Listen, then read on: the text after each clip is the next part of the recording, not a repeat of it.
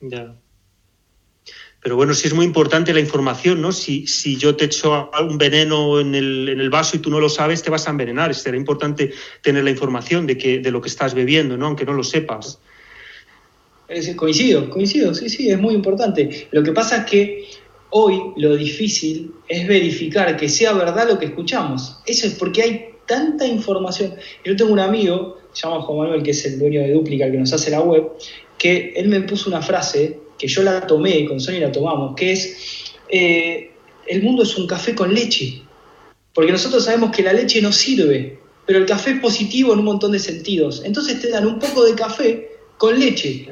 Entonces te embarran la cancha y vos ya no sabés para dónde ir. Y en vez de decirte que no es verdad, te dicen que sí, pero, y te hacen una tangente. Y te desviaron del camino, vos no te diste cuenta. Ese es el problema, que la única manera que tenemos hoy con tanta café con leche por todos lados es poner a prueba uno mismo. No hay otra manera, ya no se puede, no hay, no, no hay tiempo para escuchar, para, no, no. O lo pones a prueba o caes en el pánico del, del COVID-19, que a propósito no hay evidencia científica de que exista porque tiene que haber aislamiento, purificación, eh, la caracterización de las proteínas, una micrografía, y no lo hay. Hay un PCR que es un diagnóstico este, indirecto. Es como que yo te diga, encontré un pelo en mi habitación. Ah, estuvo una mujer. ¿Y cómo sabes si los pelos no son específicos de la mujer, del hombre, de un perro, de un gato? Puede ser cualquier animal que tenga pelos. Ya, pero bueno. dice un método indirecto. Al final, claro, lo que importa es la consecuencia. Está muriendo gente ahora mismo y yo por lo que oigo y por lo que he estado intentando entender, eh, tengo claro que los virus pues es un invento y tal, pero por lo que estoy viendo parece que tienen muchos los pulmones achicharrados. No sé cómo, aparte de, conflictos eh, emocionales y demás, entiendo que, hay un factor ahí de... Mira, esto es como la polio, que cuando dijeron que la erradicaron y después aparece la esclerosis múltiple, le cambiaron el nombre y dijeron que con una vacuna la erradicaron. Esto es lo mismo. Todos los años se muere gente por neumonía, todos los años se muere gente por pulmonía, por distintas situaciones. Entonces ahora lo que dijeron es que se están muriendo por el coronavirus, no por la neumonía y no por lo otro. Lo que pasa es que vos, a esa persona que naturalmente se iba a morir por fatiga, ahora le agregaste otro drama más un fantasma que viene del exterior te viene a atacar y te va a destruir. Eso activa un programa que se llama el síndrome de los túbulos colectores del riñón, que es el derrumbamiento de la existencia, agrava todos los edemas en el cuerpo reteniendo líquidos y aparece la insuficiencia renal, aparece la parálisis, después con el gran susto de los bronquios, la musculatura, la parálisis de la tráquea, la parálisis de la musculatura de la laringe, que es exactamente lo mismo que le pasa a una persona que está en terapia intensiva o diagnosticado de cáncer en una camilla. A todos le pasa lo mismo. Sin embargo, ahora le echan la culpa al COVID-19. Ese es el punto. Ya. La distorsión de las estadísticas. La mentira, está la, la mentira, la maldita mentira y las estadísticas. La estadística es lo peor que hay. Ya, ya, ya. Pues tengo un par de preguntas más. Em, te planteo un escenario de, de las consecuencias. Te pregunto sobre los escenarios de las consecuencias de, este invento que es esta pandemia. Y hay gente que, viene avisando de esto, de la supuesta pandemia que va a ocurrir, que lo tenían planeado, que lo iban a llevar a cabo. Bueno, y esto es excusa con la que van a conseguir un montón de cosas, pues control férreo de la población, obligatoriedad de vacunarse, más dinero para las farmacéuticas, entre otras cosas. Pero entre esas consecuencias está la de poder señalar a cualquier disidente de la oficialidad, a todo el que se salga un poco del tiesto, se le puede acusar de irresponsabilidad civil o directamente ser responsable de muertes. Ellos, desde la oficialidad, nunca van a responsabilizarse de los suicidios que ya están ocurriendo en este momento y de todas las enfermedades que va a causar el miedo y la psicosis. Supongo que a lo largo de los años estás acostumbrado un poco a luchar contra esta desinformación y mentira de la que hablábamos, pero este escenario puede ser más duro de lo que pensábamos. Eh, ¿Esperas más censura? ¿Estás tranquilo? ¿Cómo ves este tema? Mira, en primer lugar, lo que dijiste es cierto, ¿sí? Y no es una conspiración, porque ya acá en Buenos Aires hay campañas publicitarias que dicen, pegados carteles en la calle, que dicen pelotudo, denuncialo. Directamente, ¿eh? Un insulto, directamente. Pelotudo, denuncialo. Así el gobierno, o sea, ¿qué podés esperar? nada positivo. Pero más allá de eso, eh, si hay algo que no hago es luchar. Porque esa es la trampa del sistema. Por eso todos los promotores de la nueva medicina murieron a corta edad. Porque vos podés estar en guerra un año, dos años, tres años, cuatro años, hasta que entras en fatiga.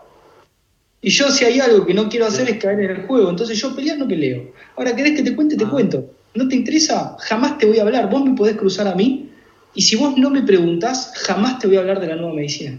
Excepto que te voy a sufrir en pánico, busques una... Es una cosa. Pero si no, no te voy a decir nunca. ¿Por qué? Porque pierdo yo. Y si yo pierdo, pierden todo lo que está abajo, de alguna manera, que están tratando de aprender el camino que nosotros hicimos. Y nosotros estamos aprendiendo el camino que hicieron otros. Ya. Entonces, si luchamos es resistir. Y resistir como mínimo en, mí, que soy zurdo, me empieza a generar un problema en el glucagón. ¿sí? Entonces empiezo a obtener, en, eh, de alguna manera, en fase activa una hiperglucemia, como mínimo. No me conviene. Ya. Pero es diferente, si hay una amenaza física directa tendrás que poder defenderte, digo yo. Obviamente, eh, obviamente que es lo mismo, si es directa la amenaza y no me puedo oír, tengo que atacar. No, no sirve otra estrategia. Vale. Y no, estoy de acuerdo contigo porque me, vamos, llevo un año con esto del podcast y ya he visto que, me lo tomo muy, quiero muy tranquilamente y cuando hay una persona que me ataca o que me quiere, no sé, poner a prueba, ridiculizar o lo que sea, pues ya he visto que no me trae cuenta que es mejor eh, otro tipo de, guerra, ¿no? De largo plazo, no de, no de carrera corta, sino de... quiero tomármelo muy tranquilamente porque te, hace mala sangre, ¿no? El, estar intentando combatir contra... bueno, eh, ese dicho nuevamente me hace mala sangre, 100% de verdad una desvalorización por no poder refutar lo que me dice, por no poder convencerlo, es una desmineralización en la sangre, desvalorización de los huesos. O sea, ves que estamos acostumbrados a decir la verdad, pero no nos creemos. Sí, sí. Sí, sí. Y sobre el futuro, de, porque estáis investigando, este hombre, el doctor Hammer, no, no, vive, no sé en qué año murió, pero supongo que esto está vivo y que de alguna manera ¿Qué, futuro ves? ¿Hacia dónde vais? ¿Cómo estáis desarrollando? Mira, eh, yo estoy muy sorprendido porque yo empecé hace varios años con esto y cuando yo en un inicio quería alquilar un consultorio para hacer Reiki, no nueva medicina germánica, Reiki, imagínate, yo empiezo por Reiki, por un camino donde estaba destruido, no podía más del trabajo, con ataques de pánico, y me ayudó, Empecé a buscar meditación, logré escaparme de todo el conflicto que tenía, cambié mi vida. Después entendí la nueva medicina. Pero hace unos cuantos años quería alquilar un consultorio para hacer Reiki y me miraban como diciendo, ¿qué querés hacer? Y hoy directamente me piden que vaya a dar seminarios de nueva medicina.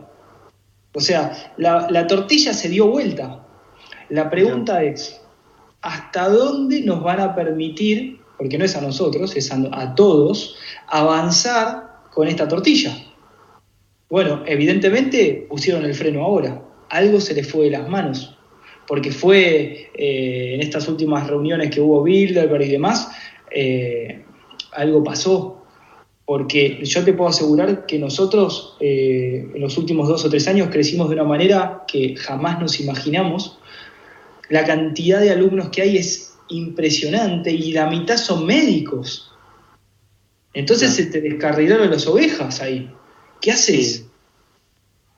Y vos ten en cuenta que hoy hay algoritmos para todos, entonces los laboratorios deben saber que los médicos están recetando menos y empiezan a sacar conclusiones y empiezan a investigar y dicen, ¿qué está pasando? Y va a ser una suerte de informe Flexner del 1900, pero del 2020. Bueno, a ver, ¿cómo hacemos ahora no solo para darle medicamentos, sino para, para echarle la culpa de que se murió tu familiar porque hizo la nueva medicina, por ejemplo?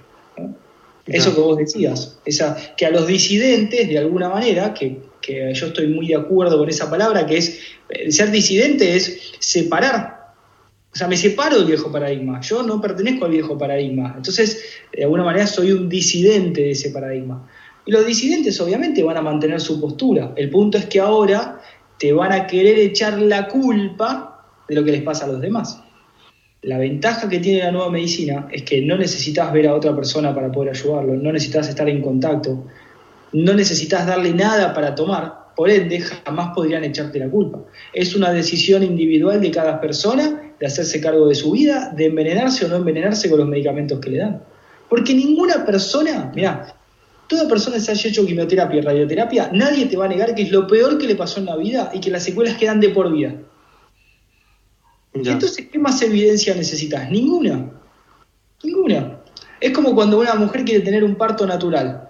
Nosotros cuando tuvimos nuestro parto natural, el 90% de las madres que había en estas reuniones de parteras que había eran mujeres que habían tenido un parto en el hospital y venían horrorizadas. Decían, nunca más, prefiero eh, arriesgarme, que mentira, no te arriesgas, al contrario, te arriesgas en el hospital, pero nuevamente otro, otro dogma, a volver a sufrir las ataduras que me hicieron en la cama, la humillación, los cortes. Bueno, entonces eh, es gente que ya está lastimada y que quiere hacer cambios por lo general.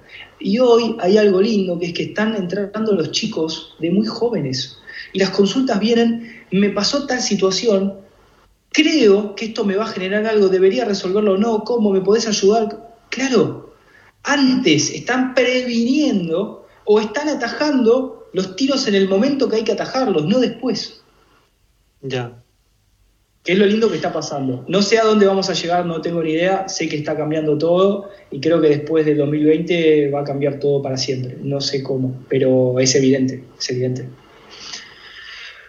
Una penúltima o ya última cuestión, con todo esto que me has hablado del yoga, el reiki, a mí me ha pasado una cosa curiosa. Investigando estos temas, pues anduve con algo de llamado control mental, un método Silva, porque bueno, me interesé y he visto, yo no sabía, he visto que hay un montón de gente o bastante gente que piensa que esto no es en realidad, como te diría, algo disidente que te vaya a dar libertad, sino algo puesto ahí por, digamos, gente mala para que tú abras una puerta a, digamos, espíritus malignos que te pueden parasitar. No te he preguntado en este aspecto el, la nueva medicina germánica o personalmente, porque es algo que ando investigando, tus, eh, tus creencias en cuanto a tema espiritual, no solo de tu propio espíritu, sino de otras entidades que puedan favorecerte, perjudicarte.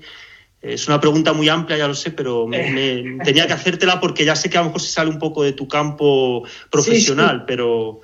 Sí, Pero ellos eh, dicen como que todo es satánico, yoga, reiki, todo esto es, satanismo disfrazado, según mucha gente. Tengo que hacer un poco ahí de, de preguntarte aunque yo no esté de acuerdo con esto. Esto obviamente salgamos de la NMG estricta y vamos a la opinión de Gastón Marga, ¿no? Porque no, más que mi opinión.